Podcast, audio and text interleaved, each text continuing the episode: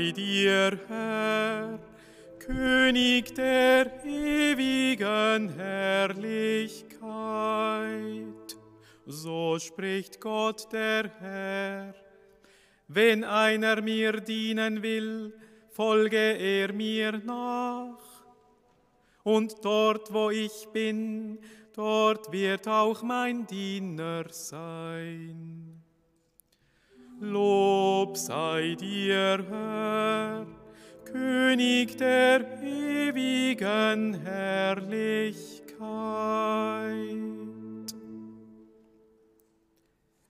Der Herr sei mit euch. Wir hören aus dem heiligen Evangelium nach Johannes.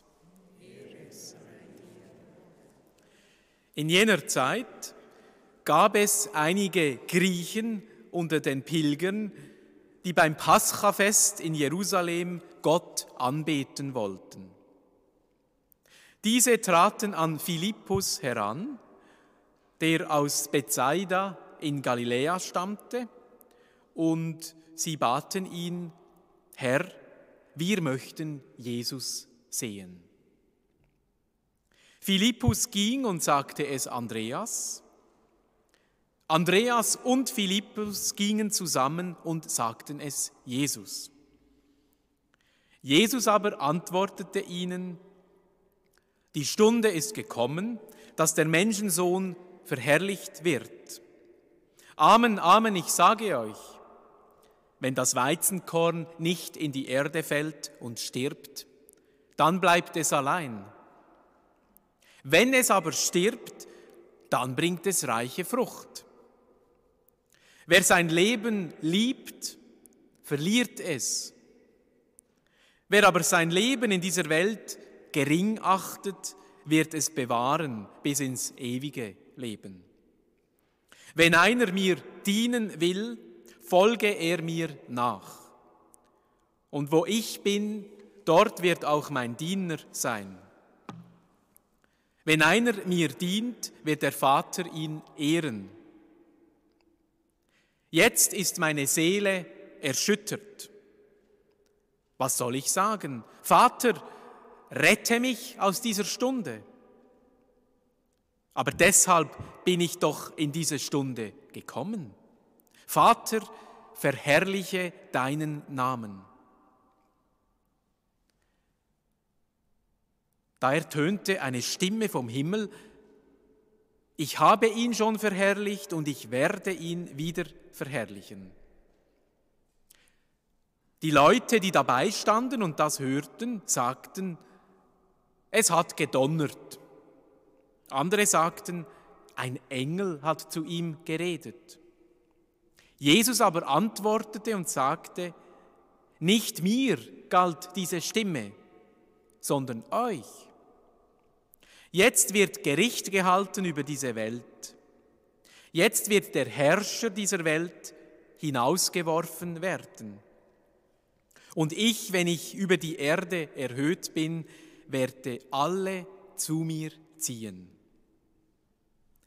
Das sagte Jesus, um anzudeuten, auf welche Weise er sterben werde. Das ist das Evangelium, die frohe Botschaft unseres Herrn Jesus Christus. Lob sei dir, Christus.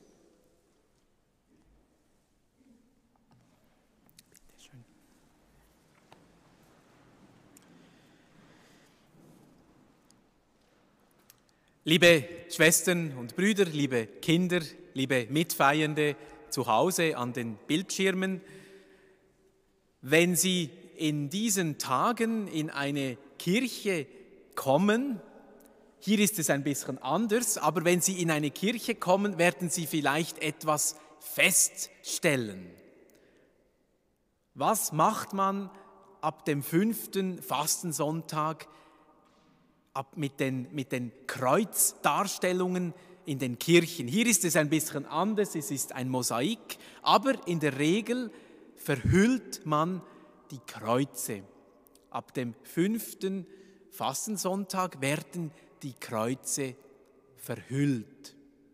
Und dann am Karfreitag enthüllt man die Kreuze wieder. Wir haben hier ein kleines Kreuz, das verhüllt ist mit einem violetten Tuch, aber das große Kreuz, das Mosaik, das ist nicht verhüllt.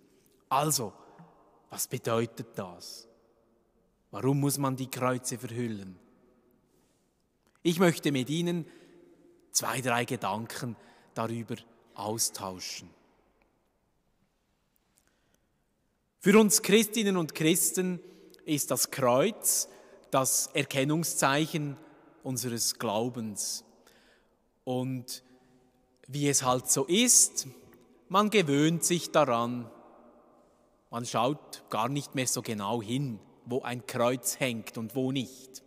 Aber wenn ein Kreuz plötzlich eingepackt ist oder allgemein, wenn irgendetwas eingepackt ist, dann wird es interessant. Es gibt ja, es gab ja einen Künstler, Christo, ich glaube nicht, bin gar nicht sicher, er lebt, glaube ich, nicht mehr, ein Verpackungskünstler. Er hat verschiedene bedeutende Bauwerke eingepackt. Wie sinnvoll das ist, das müssen die Kunsthistoriker äh, beleuchten, das kann ich nicht sagen. Aber es hat etwas damit zu tun, etwas, das eingepackt ist, das ist irgendwie spannender. Äh, liebe Kinder, wenn ihr euch vorstellt, wenn ihr ein Geschenk bekommt auf einen Geburtstag, dann gibt mir ja das nicht einfach so, ein neues Baby, tack, oder ein neues Auto. Nein, wir tun es einpacken. Ah, was ist echt da drinnen? Wow, das ist spannend. So ähnlich müssen wir uns das vorstellen mit diesem schönen Brauch, dass wir die Kreuze verhüllen, um sie dann an Karfreitag wieder zu enthüllen. Mein erster Gedanke dazu steht im Zusammenhang mit der ersten Lesung, die wir heute aus dem Propheten Jeremia gehört haben. Dieser Text berichtet von einer großen Verheißung. Gott schreibt sein Gebot, also wie wir leben sollen, wie wir miteinander umgehen sollen, wie wir mit Gott umgehen sollen. Er schreibt sein Gebot in unsere Herzen. Ja, aber wie geht jetzt das? Muss man das Herz, kann man das tätowieren, das aufschreiben oder wie? Und was ist gemeint mit dem Herz? Was ist das Herz des Menschen? Ist das einfach da dieses Organ, diese Pumpe, die das Blut durch den Körper pumpt? Oder was denkt ihr? Was sagt die Bibel, wenn sie davon spricht, dass Gott etwas auf unser Herz schreibt? Was meint die Bibel damit? Hat jemand eine Idee? Was ist das Herz des Menschen? Die Seele, sagt jemand, ja, die Seele, die Seele, die Persönlichkeit, das Gewissen, der Kern der Person, wo wir denken, dass auch ein Funken von, diesem, von dieser Gegenwart Gottes in uns Menschen ähm, angeordnet ist oder einge, eingepflanzt ist. Es ist die Mitte unserer Person. Das kann ich jetzt natürlich nicht, man kann das nicht messen. Wo ist jetzt das Herz und ist Gott in diesem Herzen drin und so. Aber ihr versteht, die Bibel spricht vom Herzen als der Ort, wo wir unmittelbar mit Gott in Verbindung sind. Und in dieses Herz hinein legt Gott sein Gebot. Ihr habt vielleicht, liebe Kinder, auch schon gesehen, die Gebote Gottes, die zehn Gebote sind so zwei Tafeln. Mose hat sie vom Berg bekommen und sie dem Volk gegeben. Davon haben wir kürzlich gehört. Aber es geht um ein viel größeres Gebot. Es geht darum zu wissen, dass Gott bei mir ist und dass er mir die Kraft gibt, auch selber zu entscheiden, das Richtige zu wählen, ihm nachzufolgen. Und der Clou ist, dieser Platz in uns, dieser Ort ist auch verborgen. Es ist verhüllt. Ich sehe ja nicht bei Ihnen, ob jetzt in Ihrem Herzen 50 Prozent Gott ist und 50 Prozent nicht oder nur 10 Prozent oder jemand ist zu 100 Prozent mit diesem Gebot Gottes, mit dieser Liebe ausgefüllt, das können wir nicht messen. Wir können daran glauben. Aber wichtig ist, nicht zu vergessen, auch wenn du es nicht, nicht siehst und vielleicht nicht spürst, aber Gott ist in dir auch verborgen. Er ist gegenwärtig. Er ist verhüllt in dir, so wie auch das Kreuz jetzt verhüllt ist. Liebe Schwestern und Brüder, liebe Kinder, ein zweiter Gedanke. Im Evangelium heute haben wir gehört, es gab nebst den israelitischen Gläubigen, die nach Jerusalem gepilgert sind, gab es auch griechische Leute, also die nicht zum Volk Israel gehörten, aber sie hatten sich auch dem jüdischen Glauben angeschlossen. Und diese Pilger treten nun mit einem Wunsch an den Apostel Philippus heran. Und sie sagen, Herr, wir möchten Jesus sehen. Wir möchten Jesus sehen. Das möchte ich auch. Es wäre doch so viel leichter im Leben, wenn der Herrgott persönlich zu mir und zu Ihnen kommen würde. Er würde es direkt sagen, wie es sein muss, und wir würden es wissen. Die Begegnung mit ihm, die wir uns ersehnen und wir glauben daran, einmal, wenn wir die Schwelle des irdischen Lebens überschritten haben, werden wir wie es in den Gebeten heißt, ihn sehen von Angesicht zu Angesicht. Ich möchte Jesus sehen. Das ist doch der Wunsch von uns allen, sonst wären Sie doch heute vielleicht lieber im Bett geblieben. Ja, ist ja viel bequemer. Ich möchte Jesus sehen. Und wir Christinnen und Christen glauben ja daran, dass wir Jesus sehen können, dass wir ihm begegnen können auf vermittelte Art und Weise in seinem heiligen Wort, das wir Sonntag für Sonntag hören. In der persönlichen Beziehung im Gebet können wir versuchen, ihn zu spüren, ihn zu erfahren, besonders aber in der Feier der Eucharistie, wo Christus sich uns schenkt. Er kommt wirklich in unser Herz in der heiligen Kommunion ich möchte Jesus sehen. Jesus ist eben ein verborgener Gott. Er ist nicht offensichtlich. Und in unserer Gesellschaft, wenn man ihn nicht entdecken will, dann entdeckt man ihn auch nicht. Es braucht diesen Wunsch von uns allen und dieser Wunsch heißt, ich möchte, ich möchte Jesus sehen dann zeigt er sich auch. Liebe Mitfeiernde, das, was vor 2000 Jahren geschehen ist, die Hingabe Jesu am Kreuz, aus Liebe für uns Menschen, ein Unschuldiger, der sich hingibt und der Versöhnung schenkt, der seinen Feinden verzeiht, der von den Toten aufersteht. Das scheint uns jetzt verborgen zu sein, es liegen 2000 Jahre Geschichte dazwischen.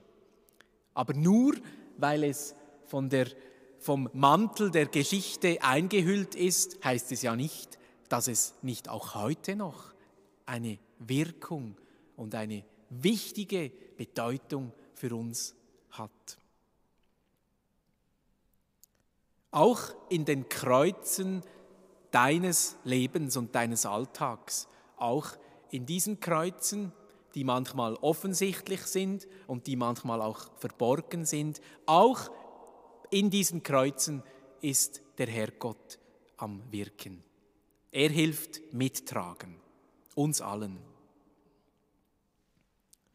Und schließlich, liebe Mitfeiernde, noch einen dritten und letzten Gedanken.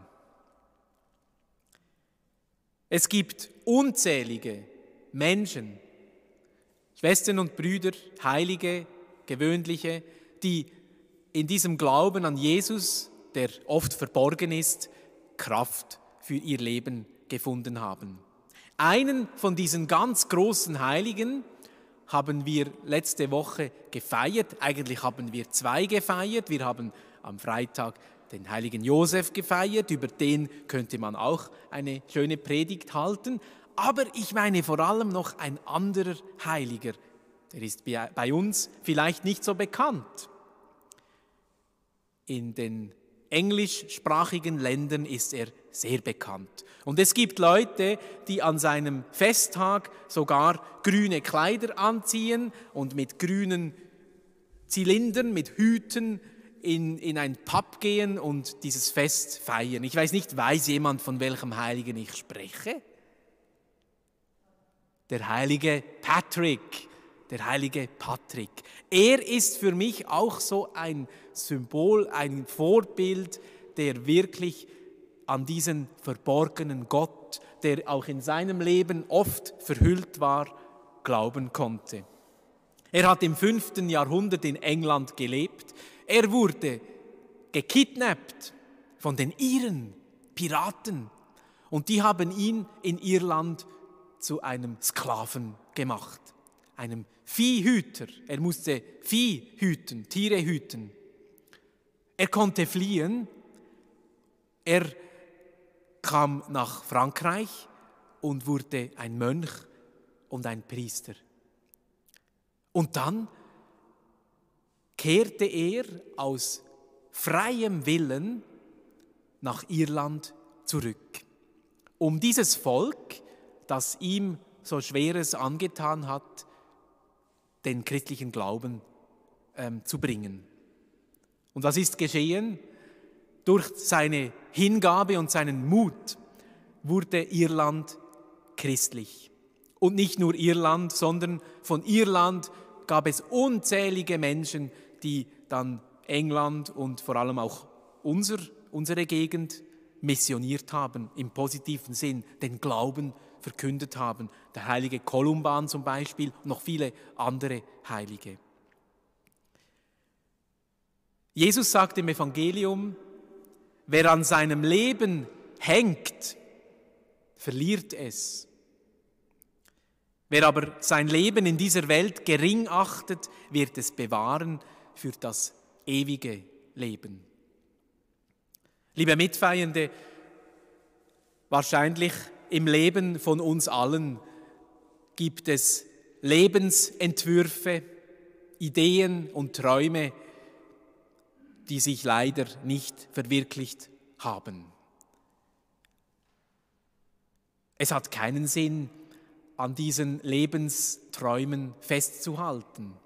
Manchmal muss man auch etwas loslassen. Wer an seinem Leben hängt, wird es verlieren. Gott hat manchmal ganz andere Pläne mit uns. Wer aber sein Leben in dieser Welt gering achtet, wird es bewahren ins ewige Leben. Wer darauf vertraut, dass auch in den Brüchen unseres Lebens dieser verborgene Gott anwesend ist, auch wenn wir ihn nicht sehen. Wer darauf vertraut, dass auch gerade im Schwierigen und in der Krise etwas Neues wachsen kann, der lebt in dieser Nachfolge von Jesus. Er, der gesagt hat, wenn das Weizenkorn nicht in die Erde fällt und stirbt, bleibt es allein. Wenn es aber stirbt, bringt es Frucht. Ich wünsche uns allen, liebe Mitfeiernde, dass wir die Wachsamkeit und den Mut haben, das Wirken Gottes in unserem Leben zu entdecken. Oft ist es verborgen. Vertrauen wir darauf, dass seine verborgene Gegenwart auch in uns Frucht bringen wird für Zeit und Ewigkeit. Amen.